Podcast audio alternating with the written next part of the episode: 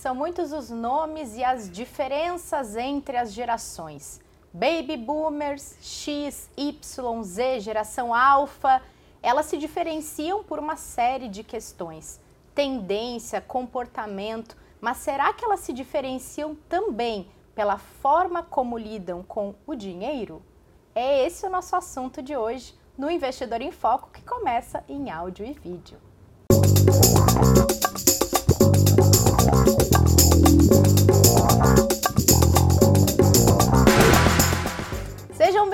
Bem-vindas e bem-vindos a mais este videocast do Investidor em Foco, em que a gente vai falar de gerações, especialmente da geração Z e meus companheiros de sempre estão aqui, como sempre. Estamos aqui combinando todos jeans. Bem penteado. Não é? é? Tudo bem, Ana Leone? Tudo bem. Ótimo estar aqui de novo, todo mundo combinando. Como com foi de férias? Especial. Ah, de ah, férias, né? Férias, é sempre Apesar alegria. que parte das férias foram usadas a trabalho, mas também valeu. Maravilhoso. Cheio de coisa na bagagem. Ai, duas. E você, Martim, como bem, está? estou muito bem. Tava combinando de férias, combinando né? sem Sim. combinar aqui, né? E as férias também. todos. Eu estava lá, fui lá no Chile, foram curtas. férias curtas, lamentavelmente. Maravilhoso. Mas maravilhosas. E a gente tem convidada a Fernanda Mello, que é especialista em investimentos no Ion, colunista da inteligência financeira e tem aí um artigo publicado super legal sobre gerações, sobre a geração Z. Fernanda, prazer ter você por aqui. Seja Ah, bem-vinda prazer à é nossa meu. conversa. Muito obrigada por estar aqui. É é um prazer estar com ilustres presenças aqui do, do Itaú. E é a minha primeira vez aqui no Investidor em Foco, é um prazer. É nosso. Essa parte do Ilustres Presenças a gente recorta e Tá guarda para o currículo. a gente que sempre... Põe todos Claro. na hora da edição, viu, equipe? Vocês Corta aí e nos manda para guardar na nossa caixinha. Você estava de férias também? Não. Também estava de férias. Ah, então esse papo vai ser agradabilíssimo. Não é? Vamos falar das férias? tô brincando, tô brincando, tô brincando. que também bom. foi a trabalho, mas É, É, eu não. Foi bom. A dela foi parte a trabalho. parte pra trabalho. Não, eu fui ficar de perna pro ar. Quer dizer, perna andando, né? É, que andei muito nas Bater perna. Bater perna. Mas vamos falar de geração. É, você escreveu um artigo super legal sobre comportamento da geração Z na inteligência financeira. A gente já falou, né, outras vezes sobre esse assunto aqui mesmo no Investidor em Foco. Mas aí queria que a gente, antes de mais nada, contextualizasse um pouquinho, né? É, intervalo entre essas gerações, é, do que, que a gente está falando principalmente quando a gente menciona cada uma. Por exemplo, até tem a cola que a Ana me deu aqui. Baby Boomers, a gente está falando de nascidos entre 1940 e 1960. Tem algo que chama mais atenção, que é principal de Baby Boomers, que a gente quer destacar num tweet? Ah, eu acho que o ganho de longevidade dessa geração ainda em vida. é, a, a, a geração Baby Boomer é a que experimentou mais assim o auge da ah, consumo como ideologia. né? É a geração que mais marcou o, a, a sede por consumir. Né? Então a gente viu isso especialmente num cenário pós-guerra. Né? Então, ah, uma explosão de, na taxa de natalidade. Então, as pessoas viram o consumo como uma expressão delas mesmas. Então, é- a geração que a gente mais viu é, esse, essa explosão do, do capitalismo, da, né? do, do consumo em massa. Bacana. Acho que é exatamente esse, esse para mim também é isso que caracteriza.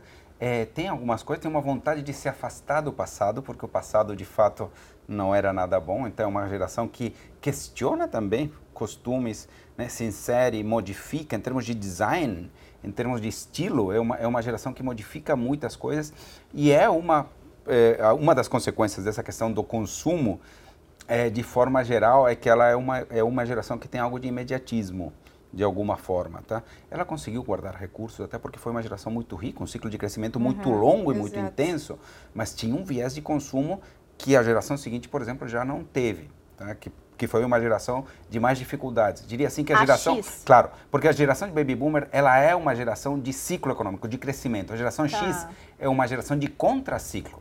pelo menos durante a maior parte da sua infância, enquanto a gente forma Exato. os hábitos financeiros, o baby boomer foi de abundância, a geração X foi de escassez. Exato, a gente tem que pensar que os baby boomers foram jovens na década de 60 e 70.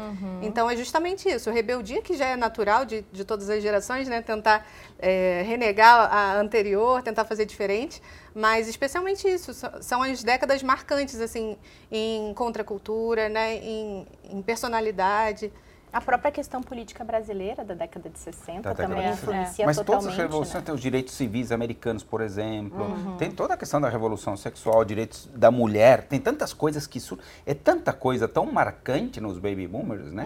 Que ela, ela dita um pouco tendências eh, de, de- sociais que perduram até hoje, né? Então ela é muito Exato. marcante, E eu- reformuladora. E eu acho interessante essa questão da longevidade que eu citei, porque eu me lembro uma vez que eu estava conversando em casa e a avó na- do meu marido, na época, ela estava viva, mas ela morreu aos 96 anos.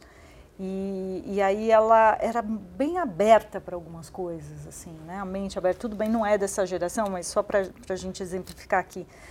Porque ela tinha vivido tanto tempo, ela tinha passado por tanta coisa, tantas transformações sociais, culturais, de ciclos econômicos, que ela passou a ter uma mente tão aberta, porque sempre ela viveu uma fase do novo, né? E isso era, me chamava atenção nela, porque pessoas que eram mais jovens que ela não eram tão abertas assim, porque não tinham passado por tanta coisa. Então, para mim, a longevidade, principalmente dos boomers, eh, foi tão grande o que eles ganharam em vida, que isso também eh, traz desafios financeiros, que a gente vai falar, mas quando a gente está falando de adaptação de mudanças que a sociedade passa ao longo de tantos anos assim, né? Porque se a gente pegar em 1950, aí, que é a média aqui de idade dessa geração, eh, a expectativa de vida ao nascer, pelo menos aqui no Brasil, era de 52, 53 anos, e agora a gente está falando que ganhou quase 30 anos aí de expectativa de vida.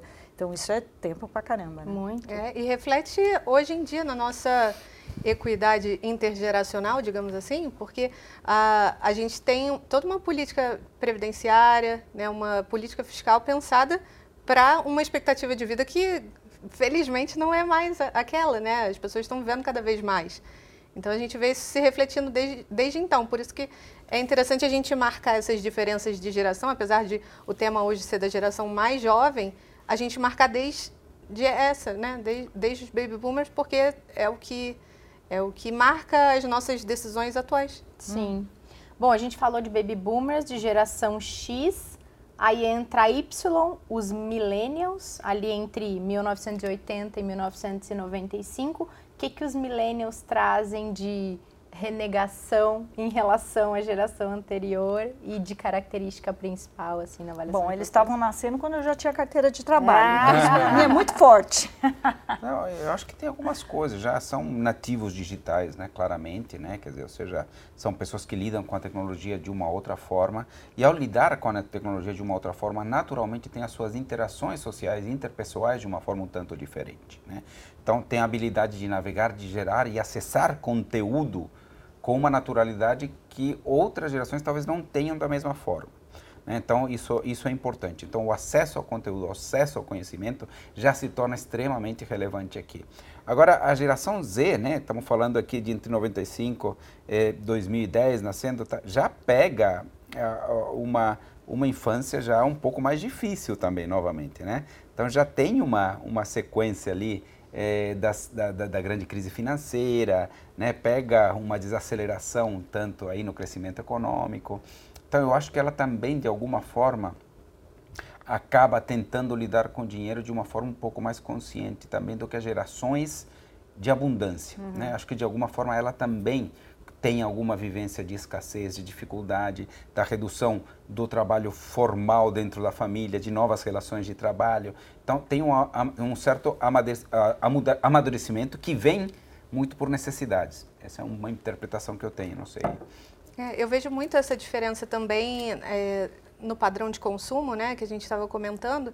Os baby boomers têm essa relação de eu sou o que eu posso consumir, né? É uma- um consumo por, por status às vezes, né? É, comprar uma casa, comprar um carro, né? Ter bens materiais. E eu acredito que a partir da, da geração milênio, a gente vê uma diferença na percepção do seguinte: eu trabalho para consumir experiências, então é uma geração que dá mais valor a viajar, né?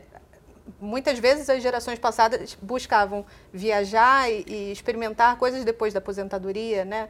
E a gente vê que a geração millennial já busca isso durante ao, ao decorrer da vida, né? Então trabalhar para poder viajar, para poder ir a show, festival, ir num restaurante legal. Então, acho que é essa diferença aí de padrão de consumo que diferencia também agora da geração Z. É, essa é uma pergunta até que eu queria te fazer, porque até que ponto isso é causa essencial ou ele é consequência?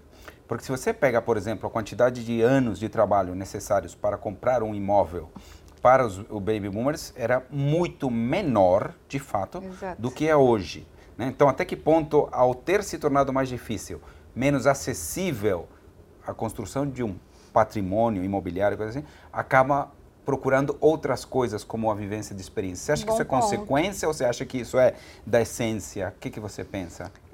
Eu acredito que são as duas coisas e é difícil a gente separar causa e consequência nessa situação, porque é, a gente vê uma geração que teve né, casa própria, teve uma criação para que pudesse alcançar esses objetivos, e aí se vê tão distante desse, desse alcance, né, porque são pessoas que estudaram, trabalharam com esse sonho, mas que a realidade às vezes não permite alcançar.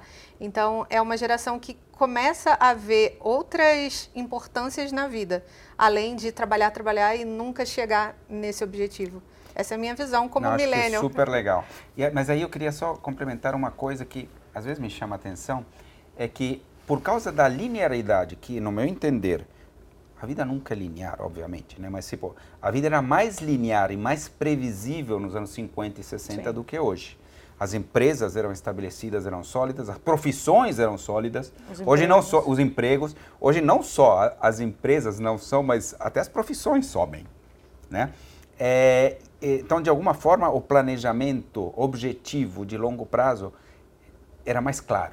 Eu vou fazer um planejamento por objetivos de uma forma mais clara. Hoje eu tenho a impressão de que eles são mais móveis.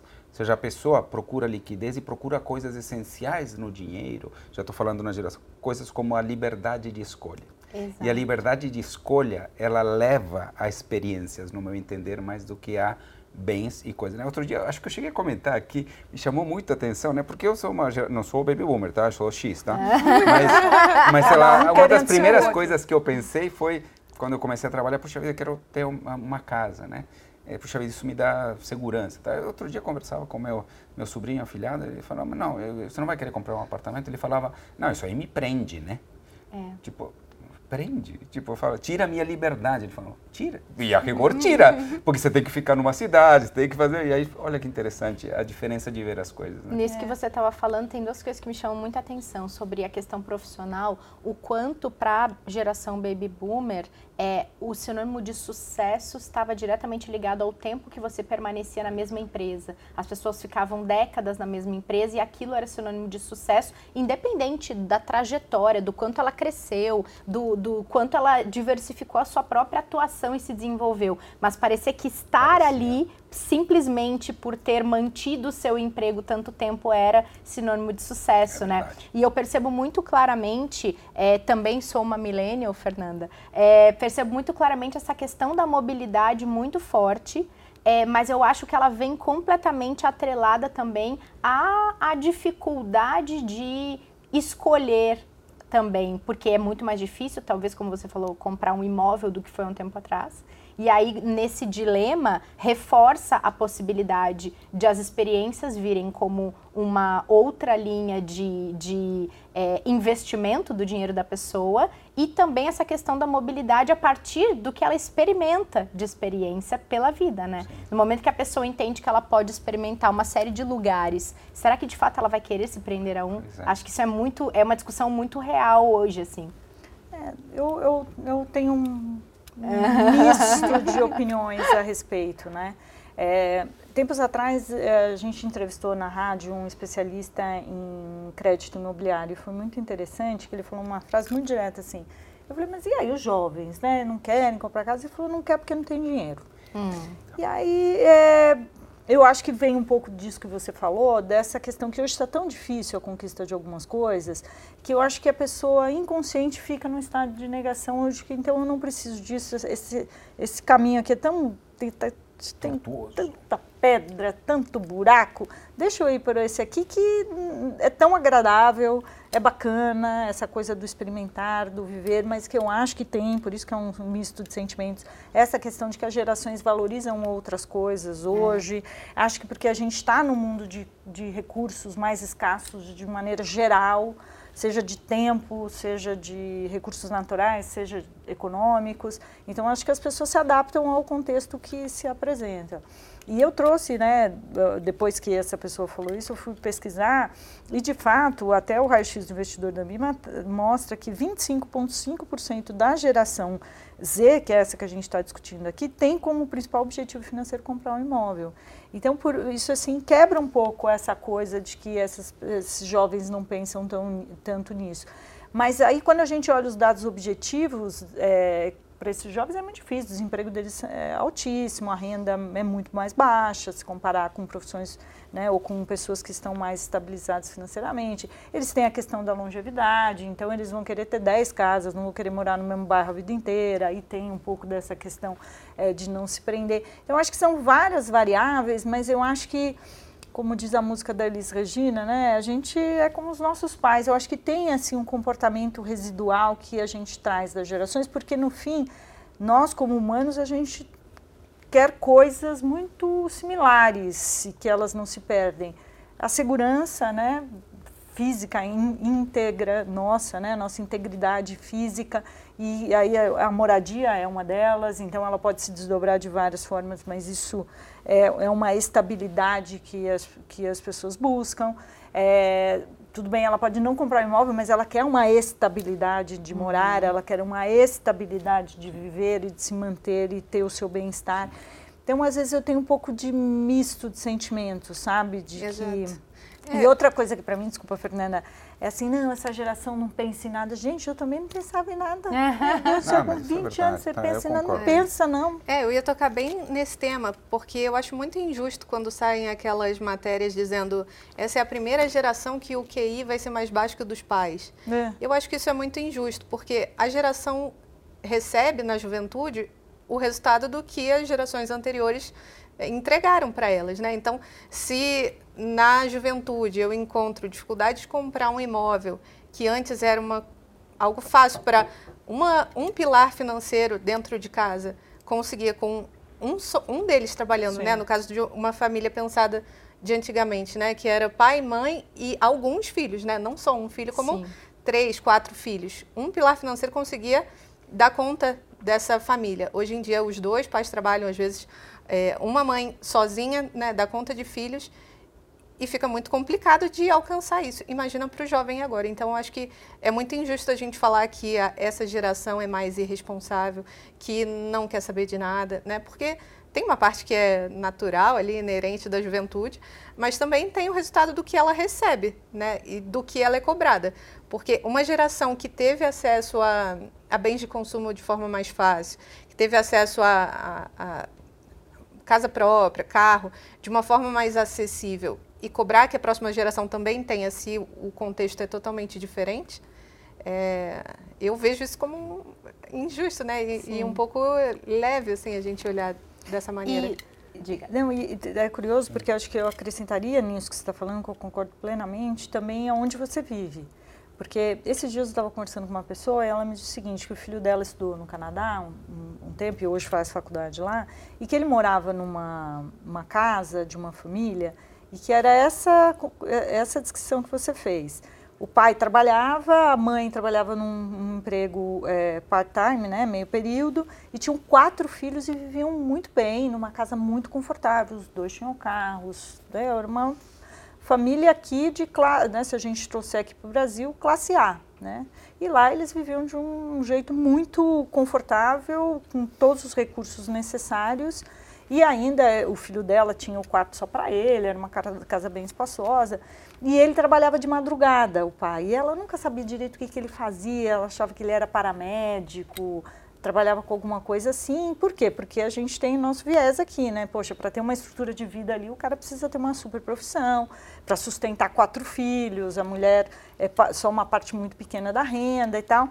E aí ela descobriu que ele era motorista de caminhão de lixo. Então ele saía de madrugada porque era coleta do lixo e ele limpava também a neve, né? Jogava sal para as pessoas quando saíssem do trabalho, tá lá toda a infraestrutura para as pessoas saírem.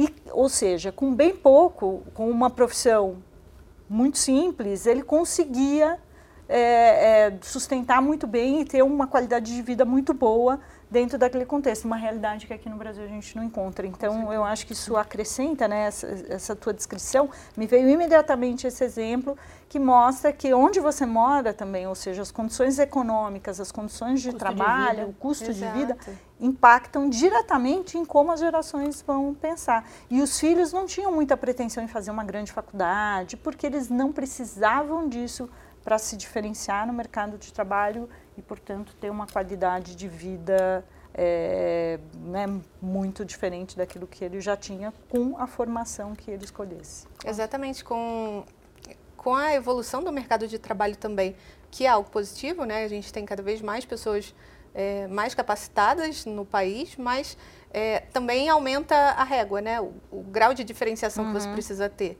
É, antigamente, com uma graduação, com um curso fa técnico, falando inglês, né, você já se diferenciava muito. Hoje em dia é o padrão e que bom, né, porque a gente vê aí um, uma elevação da qualidade do, do trabalho, mas as pessoas precisam cada vez mais. E aí que eu vejo uma grande diferença intergeracional, que é a seguinte. Antigamente, as pessoas viam o trabalho como o grande propósito de vida. Né? Então, eu vou buscar uma empresa que eu me identifico, que tem o mesmo propósito que eu, que eu me sinta feliz. Eu acho que a geração mais atual, né, a geração Z, já encara o trabalho como trabalho.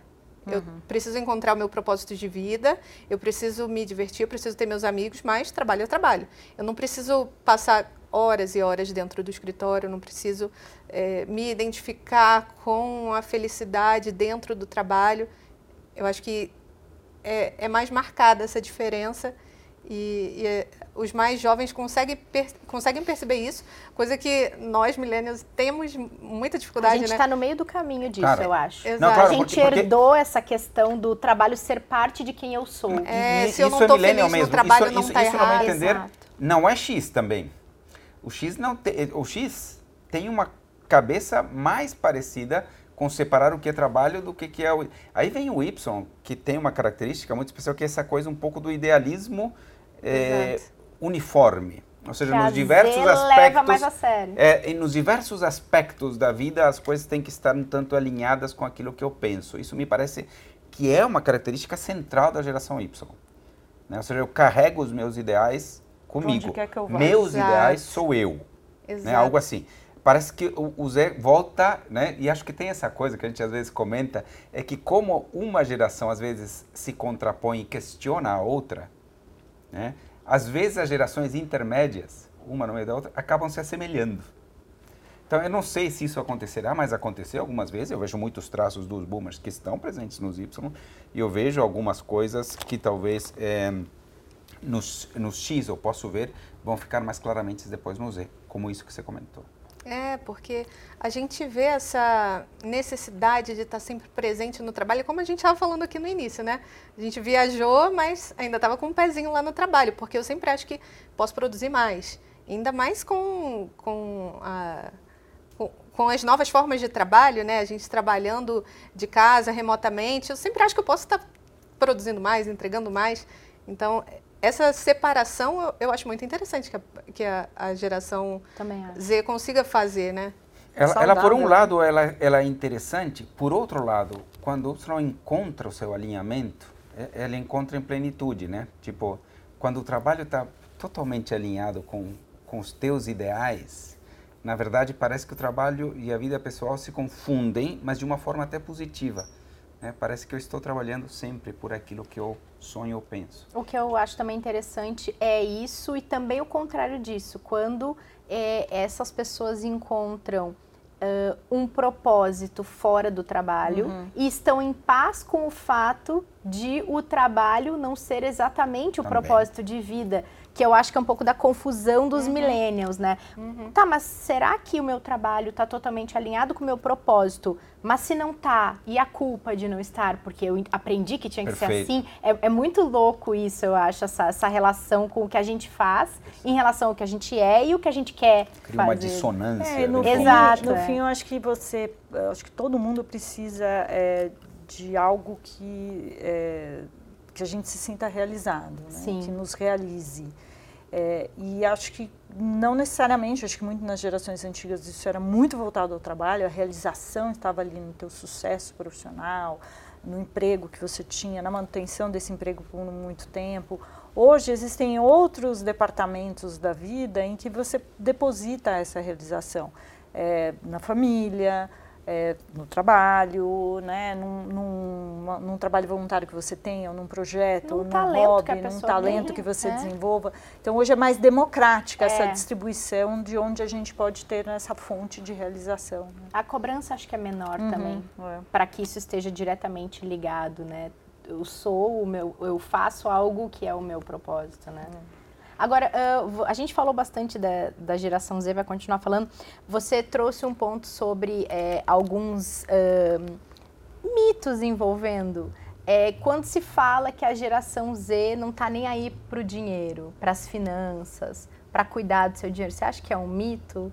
É, eu, é. eu acho que é, é muito interessante a gente falar desse assunto, porque ele estava super em alta no TikTok. E eu adoro acompanhar o que está em alta para entender o que relaciona com uhum. com o nosso momento, né, com a nossa economia. E aí surgiu uma trend no TikTok, né, um, um, formato de vídeo viral, em que as meninas, especialmente as mulheres, estavam falando de formas inusitadas de calcular é, decisões financeiras, né, decisões de consumo, enfim. Hum. E aí ficou popular no TikTok com o nome de matemática das garotas, que era basicamente assim: ah, se um vestido tá 380, Vamos arredondar para 350. Se eu uso ele várias vezes, esse custo se dilui. Então, se eu usar mais de 10 vezes, praticamente saiu de graça. Então, é. tinha uma lógica assim que é, tendenciava para a compra, né, para o consumo daquilo ali, mas tem um, um, uma parte problemática que eu vi, que é a, a quase estava uh, quase implícito ali que tinha um problema feminino de lidar com dinheiro. E aí isso eu achava um pouco é, leviano de se pensar. Né? Exato. É, é uma visão até machista de é, é. olhar como se as mulheres não pudessem cuidar das finanças, né? como se elas não tivessem autonomia para isso.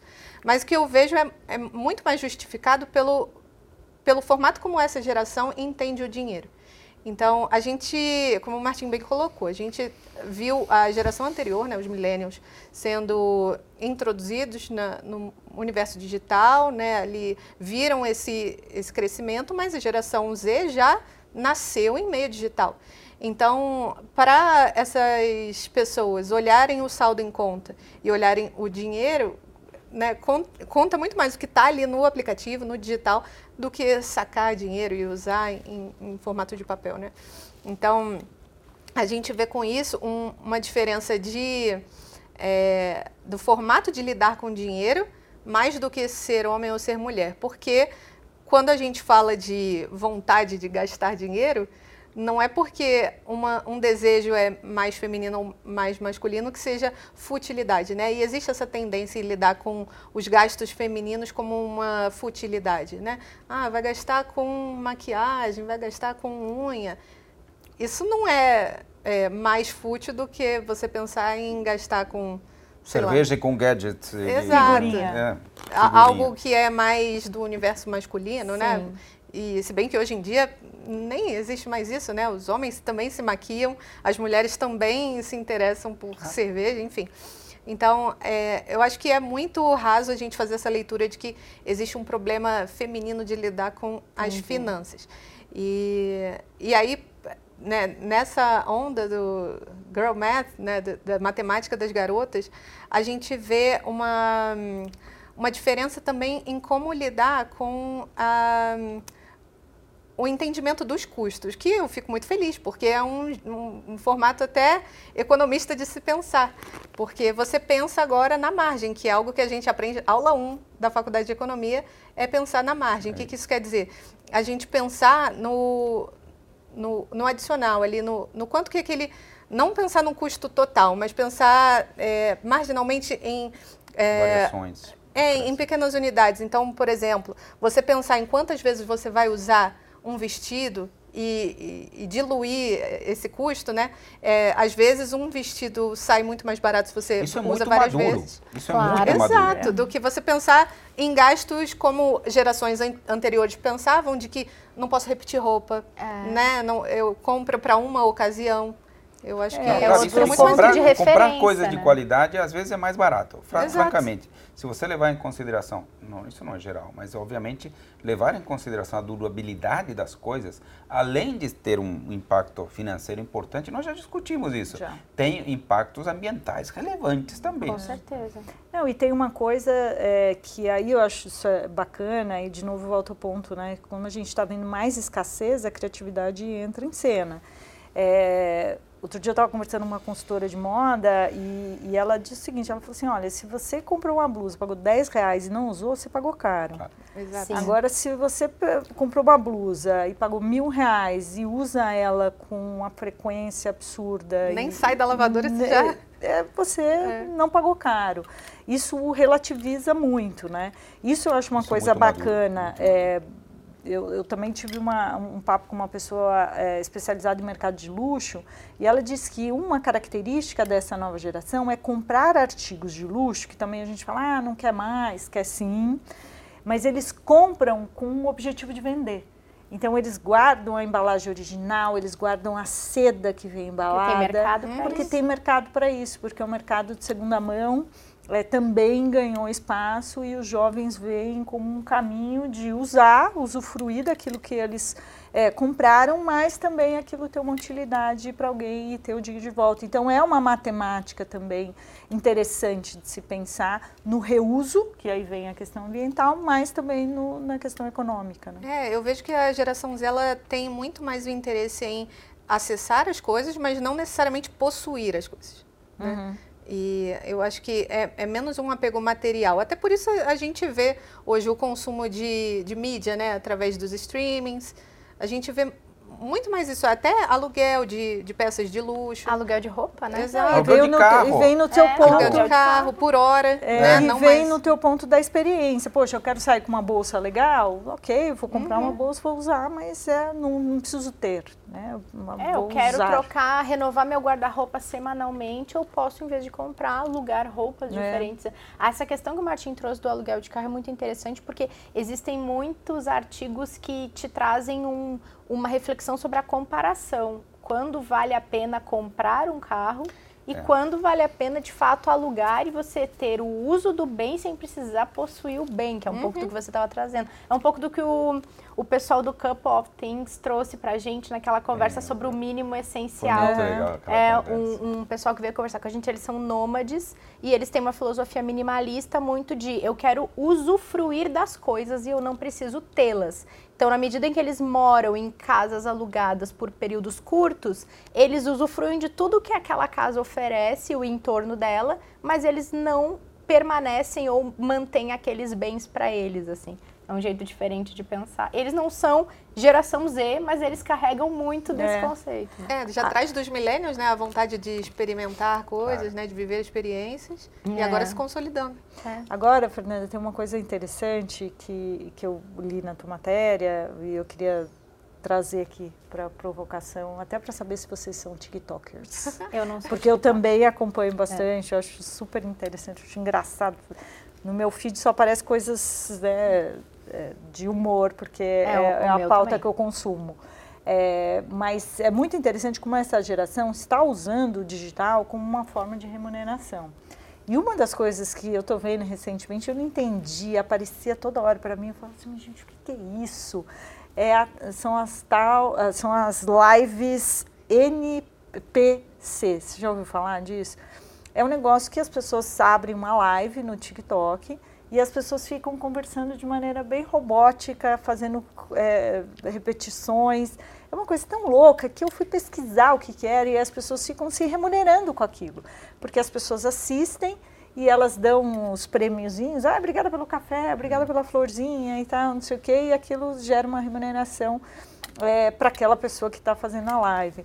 Então, assim, é uma coisa que para a nossa geração é muito difícil de entender como um conteúdo como esse é consumido e como as pessoas podem se remunerar por, por isso, né? Exato. Como é que você vê, assim, as, essas redes sociais sendo fonte de renda para muitos jovens, né? É, eu acho que as gerações mais novas, elas entenderam que o impacto do trabalho delas na, na, na maior, no maior número de pessoas é muito mais relevante do que eventualmente ficar preso ali numa sala fechada, falando para um pequeno grupo. A gente aqui mesmo podia estar tá falando em termos mais técnicos, né, falando para nossa bolha, mas eu acho que as gerações mais novas entenderam que elas podem expandir e entregar para muito mais gente e aí né, aumentar os ganhos de escala. Então, eu acho muito interessante ver o resultado dessas lives NPC, né? Para quem não sabe, o NPC vem da sigla em inglês para é, personagem não é, jogável, é, diria é. assim, que eles imitam os personagens de videogame. É no player character. character. Eles imitam os personagens de videogame, só que na verdade você não joga com aquelas pessoas, né? Mas enfim, é, esses personagens, né, eles levam também a uma outra conclusão que a gente tira da geração Z, que eles têm uma vontade de serem menos. De, eles têm uma vontade de valorizar o anonimato.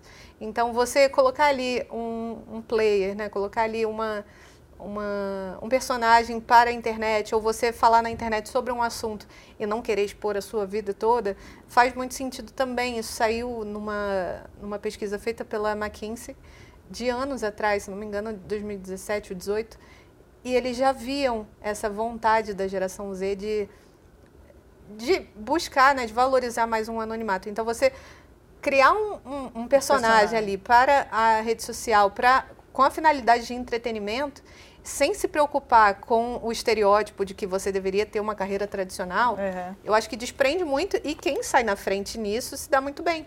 Né? Acho que as pessoas que perceberam essa diferença na internet e hoje vivem disso é, foram, foram muito sagazes assim de, de ver a, a internet acontecer e tirar o melhor proveito disso, né? Coisa que muita gente julgava no início, né? Falava que não ia dar em nada, que estava passando vergonha, mas é. é. o futuro. Não, e é uma coisa assim super interessante, né? Se dá para dizer.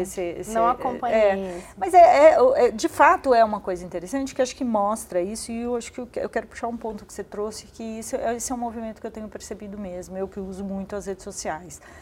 É, se você pega o, o, as, redes, o, as redes sociais dos mais jovens, primeiro, eles não têm posts. Ou se eles têm posts, eles põem e retiram, principalmente no Instagram. É, e eles são mais observadores, e o que, para mim, como mãe de adolescentes, isso é um caminho muito saudável. É, porque é, é até é paradoxo, né? Você pensar que as redes sociais é uma explicitação da sua vida, é, o quanto essa geração busca essa privacidade uhum. dentro das redes sociais. Acho super saudável. Então, de ter perfis que sejam mais fechados, de ter é. uma exposição que seja muito rápida, não à toa alguns aplicativos é, é que têm essa coisa mais instantânea é, têm ganhado mais espaço. É, então eu percebo que, que isso é, é, é, estranho pensar, né? Porque a rede social é uma uhum. explicitação, porém as pessoas estão, é. os jovens estão mais preocupados em é, estarem é. ali mais anônimos. Eu acho que é mais uma vez uma geração surgindo, questionando aquilo isso. que estava acontecendo. E eu fico super feliz, né, sendo mãe de e, adolescente. E por isso que eu acho muito interessante a gente ver, por exemplo, o crescimento do TikTok, que é uma não é bem uma rede social, né? Não é para eu ver o que o meu amigo yes. fez no final de semana. É uma rede de entretenimento. Yeah. Quem está ali aparecendo está entregando algum tipo de conhecimento ou algum tipo de entretenimento, de risada, de o que quer que seja, mas a pessoa está ali para fazer um tipo de entrega, né? E não para dividir que né, aconteceu alguma coisa no é. relacionamento que Às vezes sim, mas isso como forma de entretenimento. Não, e até como é, ela é pensada, né? Porque quando você tem Facebook, Instagram, o conceito é você seguir a pessoa e o que a pessoa faz. Então, a, todo o teu interesse é com base em, em indivíduos ou marcas que você queira seguir. No TikTok são conteúdos, não importa uhum. quem esteja produzindo. Uhum. É, então, se é um conteúdo, se sou eu, você, ou a pessoa mais famosa do planeta Sim. produzindo, uhum. não importa muito, porque o que importa é o conteúdo. É, a rede ela se dá pelo, né, ela se é, se separa, se organiza a partir do conteúdo e não a partir das pessoas. Então acho que isso também corrobora com esse teu ponto do é. anonimato, né? É. Muito bom. Olha, Essa conversa rende até amanhã. A próxima geração. É. Até a próxima geração. geração. Né? Ah, muito bom, gente. Foi um prazer, Fernanda, Obrigada. ter você Não, aqui. Foi um prazer imenso meu aqui. Volte outras vezes. Obrigada. Obrigada, gente, pela companhia de sempre. Semana que vem estamos juntos novamente. Juntíssimos. Muito bom. E obrigada a vocês que nos assistiram, sendo geração Z ou não. A gente se encontra na semana que vem por aqui no Investidor em Foco e espera vocês também. Tchau, tchau.